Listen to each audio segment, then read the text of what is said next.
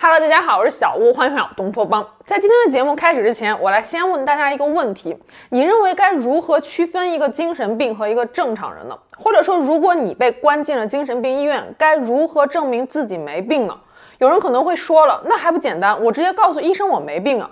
这个时候，医生可能会跟你说，每一个被关进来的人都会这么说。上个世纪七十年代，美国斯坦福大学教授大卫·罗森汉恩带领七个正常人装疯混进了精神病医院，展开了一项秘密的实验。而这项实验的结果后来也震惊了整个医学界。今天咱们就来聊聊他们的故事。Between 1969 and 1972, a group of colleagues and I gained admission to psychiatric hospitals by simulating, by faking a single symptom, which was that we said that we heard voices. And the voices said, empty, dull, thud. 大卫·罗森汉恩出生于1929年，1958年在哥伦比亚大学取得了心理学博士学位，随后于1971年开始在斯坦福大学担任法律系和心理学系的教授。一天，他在给学生们上一堂精神疾病的心理学课程的时候，学生们都纷纷表示说内容太过于抽象，听的是云里雾里。当时正是1972年，正值越战期间。很多年轻人不愿意上战场送死，就以罹患精神疾病为借口而逃兵役。大卫·罗森汉恩教授受到启发，突发奇想，想不如搞一场实验来测试一下伪装成精神病患者究竟有多简单。罗森汉恩召集了八名愿意参与到实验当中的志愿者，其中也包括他自己。八名志愿者中包括三名心理学家、一名研究生、一名精神病学家、一名儿科医生、一名画家和一名家庭主妇。他们八个人之前都没有任何的精神病史，心理状况良好。罗森汉恩找到了美国五个州的十二家精神病医院，有一些是公立医院，有一些则是位于高级住宅小区的私立医院。八名志愿者分别被派往了不同的精神病医院接受诊断和治疗，有的志愿者则被分别派往了几个不同的医院。同时，罗森汉恩还聘请了相关律师，以防志愿者因为种种意外而无法顺利离开精神病医院。不得不说，罗森汉恩还是非常有先见之明的，否则这场实验的后果将不堪设想。志愿者在接受诊断时，都统一声称他们患有严重的幻听症状，会听到清晰的当当声，却找不到声音的来源，但是其他生理和心理特征都与常人无异。结果，这八个人都被诊断患有严重的精神疾病，需要入院治疗。搞笑的是，同样的症状，其中有七个人被诊断患有严重的精神分裂，还有一个人被诊断患有躁郁症。按照罗森汉恩原本的计划，志愿者们成功进入精神病医院之后，则开始记录各自在院内发生的一切，假装服药，然后向医生们反馈幻听已经消失，回归到正常人的样子，就可以马上申请出院。但是事情的发展似乎完全脱离了罗森汉恩的掌握。在精神病医院中，患者的一切行为，包括洗澡和如厕，都会被严密的监视。医生和护士会当着他们的面若无其事地讨论他们的病情。当他们在过道里遇到医护人员尝试打招呼时，会被直接无视，而他们所有的行为都会被贴上非正常的标签。比如说，罗森汉恩在接受精神病诊断的时候，只是用一种非常平常的口吻来描述自己的日常生活，而医生却在他的病历中写上情绪低落、心理状态不稳定。另一名志愿者描述他的生活时说道：“婚姻很幸福，但是偶尔会和妻子吵架，在极少数的情况下，孩子们太顽皮的话，也会教训他们一下。”结果，医生给他写的病历却是控制欲极强，时常被愤怒的情绪所左右，爆发时会殴打孩子和妻子。不仅如此，他们在走廊上散步的行为会被护士贴上情绪焦虑、紧张的标签。有一位患者是左撇子，会用左手吃饭和喝水，而这在医护人员眼中也是精神病的标志，因为他们认为正常人是用右手的。一次，一位志愿者在记录时被护士发现了，正当他紧张他卧底的身份是不是要被识破的时候，出乎他意料的事情发生了。护士根本就不屑于看他所记录的内容，直接在病历上又加上了一条乱写乱画的新症状。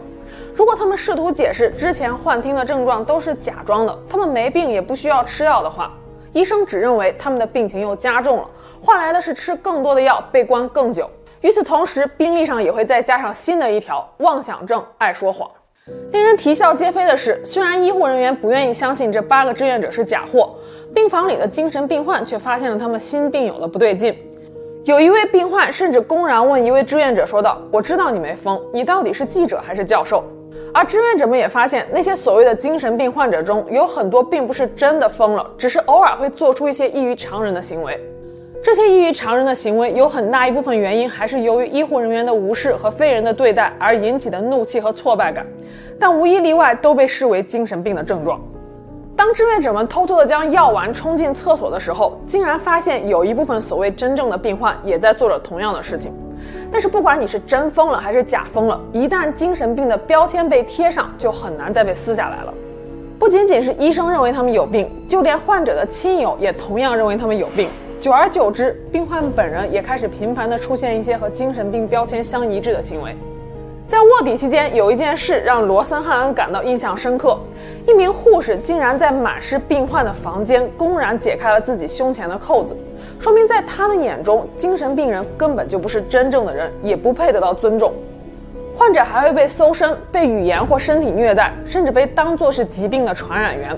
在这样的怪异环境下，有很多时候，所谓的精神治疗，实际上就是让病情更加雪上加霜。最终参与实验的八个志愿者都纷纷承认自己确实是有病，然后在律师的帮助下出院了，而且出院的原因并不是痊愈，而是有所好转。八个人住院的时间从七天到五十二天不等。罗森汉恩事后花了将近一年的时间整理实验资料。于第二年，在学术期刊《Science》上发表了研究论文《精神病房里的正常人》，批评医学界根本就不能分辨正常人和疯子。这篇论文在整个精神医学界掀起了轩然大波，这无疑是对精神病诊断标准最强有力的抨击。在罗森汉恩的论文发表之后的十年期间，美国数十家精神病相关机构关闭，整个美国精神病患者的数量下降了百分之五十。但与此同时，也有很多医院对实验结果表示不服，强烈要求罗森汉恩重做实验，并且表示这次他们一定能够准确地区分谁是真正的患者。无奈之下，罗森汉恩答应进行第二次实验，并且表示在接下来的三个月内会陆续安排假患者入院，看看院方是否能够分辨。结果，一家医院对新来的每一个患者都发放了一份十分制的病情调查问卷，九至十分则表示该患者确实是生病了。而一至二分则表示强烈怀疑这是一名假患者。该医院最后很自豪地说，他们最终分辨出来了四十一名假患者。结果这一次，罗森汉恩还是将他们的脸给打肿了。他说他这次根本就没有安排任何假患者。那么，精神医学界究竟是如何判定一个人是正常的还是疯了的呢？在宗教占统治地位的中世纪时期，教会对人们的生活方方面面都产生了影响，其中也包括医疗领域。可以说，教会医学和人类医学一起构成了中世纪医学。在教会中，僧侣和修士充当着医生的角色。如果你生病了，他们会带着你一起向上帝祷告，祈求上帝的原谅，因为他们深信生病的人是因为做错了事而受到上帝的惩罚。当时在天主教的道德观里，心神不宁、过度纵欲、贪婪爱钱都被认为是疯子的表现，是灵魂受到恶魔的诱惑而偏离了上帝。著名的中世纪猎巫行动就是当时人们对所谓疯子的清除行动。教会甚至认为男生阳痿是因为女生和恶魔勾结。判断女巫是否有罪的方法就是将她们捆起来丢到河里。如果浮起来，就表示女巫已经受到恶魔的诱惑而疯了，她们就必须被送上火刑柱；如果沉到水底，则表示她们无罪。不过反正她们也浮不起来了。可以说，中世纪时期从公元五世纪到公元十五世纪的一千多年里，是宗教垄断了对疯狂的定义。从十七世纪开始，科学的发展改变了人们对疯狂的看法。当时颇为流行的观点是，身体就像是一部机器，思想、情感以及行为的异常都是感觉器官以及神经网络异常所导致的问题。十八世纪，医学界出现了神经症这一术语，把精神疾病归咎于神经系统有形的损伤，或者是脑部病变所引起的不正常的状态。那时，疯狂的定义不再由教会说了算。与此同时，十七世纪还出现了很多监禁机构，被监禁的人不单单是疯子，还有乞丐、流浪汉、穷人以及一些无业游民。这些人的一个共同特点就是不工作，无法为社会创造价值。法国国王路易十四就曾经宣告说：“游手好闲不工作就是社会的乱源。”而对于疯子们的监禁，是为了维持统治阶级定下的社会秩序。监禁机构不单单是这些人的收容所，更承担着归顺治疗的功能，把疯子们转换为可以适应社会的劳工。所以，并不是先有了精神病医学的一套诊断和治疗标准，才有了精神病患者。而是先把可能对社会秩序产生威胁的人关起来，让他们像白老鼠一样，成为可以被研究的对象，才发展出了精神医学知识来合理化这种监禁行为。十八世纪中期，旋转治疗是治疗精神病患者的主要方法，将患者固定在床板或者是椅子上，高速转动一下，狂躁的情绪就会立刻消失。原因也很简单，患者直接转晕了。而这种转转更健康的疗法，最初的发明者竟然是达尔文的祖父伊拉斯莫·达尔文。不过人们发现旋转疗法会人工诱发癫痫，所以这种治疗在一九七零年之后就被叫停。十九世纪时期出现了一种拘束椅，简而言之就是把患者固定在椅子上，对其进行电击，抑制脑部供血，还能起到剥夺感知的作用。不过与这些相比，最让人毛骨悚然的就是二十世纪著名的脑前额叶切除手术。电影《飞越疯人院》中的男主角为了逃避监狱的强制劳动，假装精神病患者被送进了精神病医院。放荡不羁的他无法忍受精神病医院死气沉沉的生活，对医院的制度发起了各种各样的挑战，还联合其他精神病人策划了一项逃离疯人院的计划。最终，他被院方以康复手术之名彻底弄成了傻子，而院方给他做的手术正是脑前额叶切除术。这项手术的发明者是葡萄牙神经病学家艾加斯·摩尼茨。一九三五年，摩尼茨偶然在一次学术会议上得知了耶鲁大学的最新研究成果：两只黑猩猩的前额叶被捣毁之后变得异常的温顺。本来这项研究成果并没有引起多大的反响，可是摩尼茨却认为这项研究可以应用在精神病的治疗上。就在同年，摩尼茨第一次尝试在一个精神病患者的头颅上开了一个洞。向前额叶当中注入了乙醇来杀死神经纤维，但是乙醇容易伤到脑部的其他无关区域。不久后，摩尼茨专门设计了一种被称为是前额叶切除器的手术刀。不过这也仅仅只是噩梦的开始而已。真正让这项手术风靡全世界的是摩尼茨的一个脑残粉，沃尔特·杰克逊·弗里曼二世。他改良了摩尼茨的手术，不需要开颅，只需要一根筷子粗细的钢针从病人的眼球上方凿入脑内。随后徒手搅动那根钢针，就足以摧毁病人的脑前额叶。手术简单快捷，甚至都不需要手术室。而弗里曼还给这项手术起了一个非常优雅的名字——冰锥疗法。接下来的几年里，他走访全国各地的精神病院，去展示他的手术。到后来，甚至二十五美金就可以做这样一个脑前额叶切除术。二十世纪四十年代，冰锥疗法已经成为了行业内公认的精神病的最佳治疗手段。家里的小孩子不乖，没关系，冰锥疗法治一治。厌食症、狂躁症，甚至是智力低下，冰锥疗法成了包治百病的良药。二十世纪二十年代到五十年代时期，仅在美国就实施了四到五万例这样的手术。一九四九年，手术的发明者摩尼茨也获得了诺贝尔生理学医学奖，这绝对是诺奖史上最眼瞎的一次了。很多人在术后都产生了可怕的后遗症，出现了类似痴呆、弱智等迹象，甚至还有很多死亡的案例。美国总统约翰·肯尼迪的亲姐姐罗斯玛丽·肯尼迪就曾经因为智力障碍和脾气暴躁被送上了冰锥疗法的手术台，而手术的结果也非常的糟糕。术后，罗斯玛丽几乎成了一个整天只会发呆的木头人。一九七零年，这项手术在全世界范围内被彻底禁止。但是人们对于精神病治疗方法的探索却从来都没有停止过。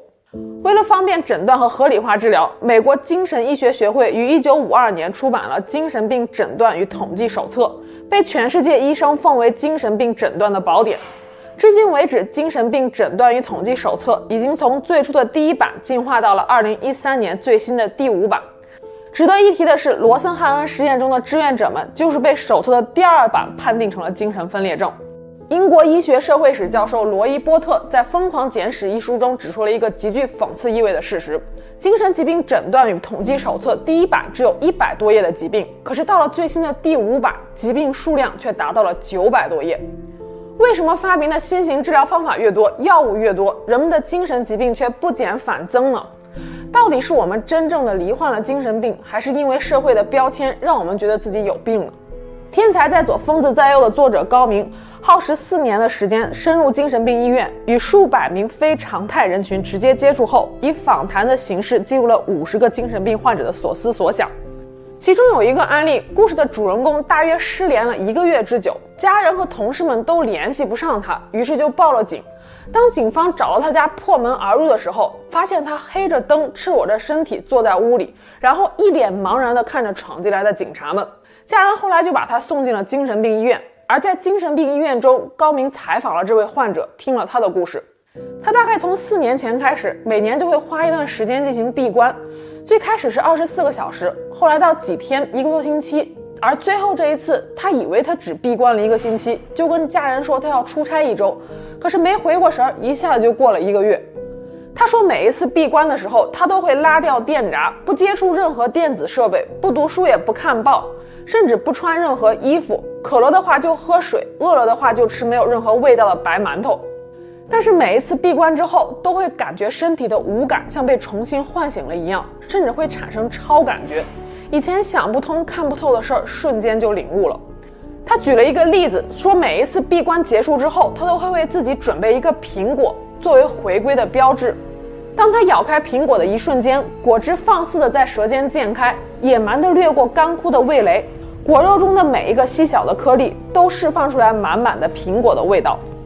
那种味道在齿间游走，刚刚被冲刷过的味蕾几乎是虔诚的向大脑传递着这种信号。高明听着他的描述，不自觉地咽了咽口水。那一天，他从精神病院回家的路上买了一袋苹果。不难发现，故事中主人公的行为与宗教修行中的禅修非常的相似。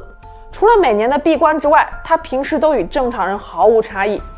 所以他是真的有病，还是被贴上了有病的标签呢？世界上有七十六亿人口，不可能只有一种性格、一种生活方式、一种理想追求。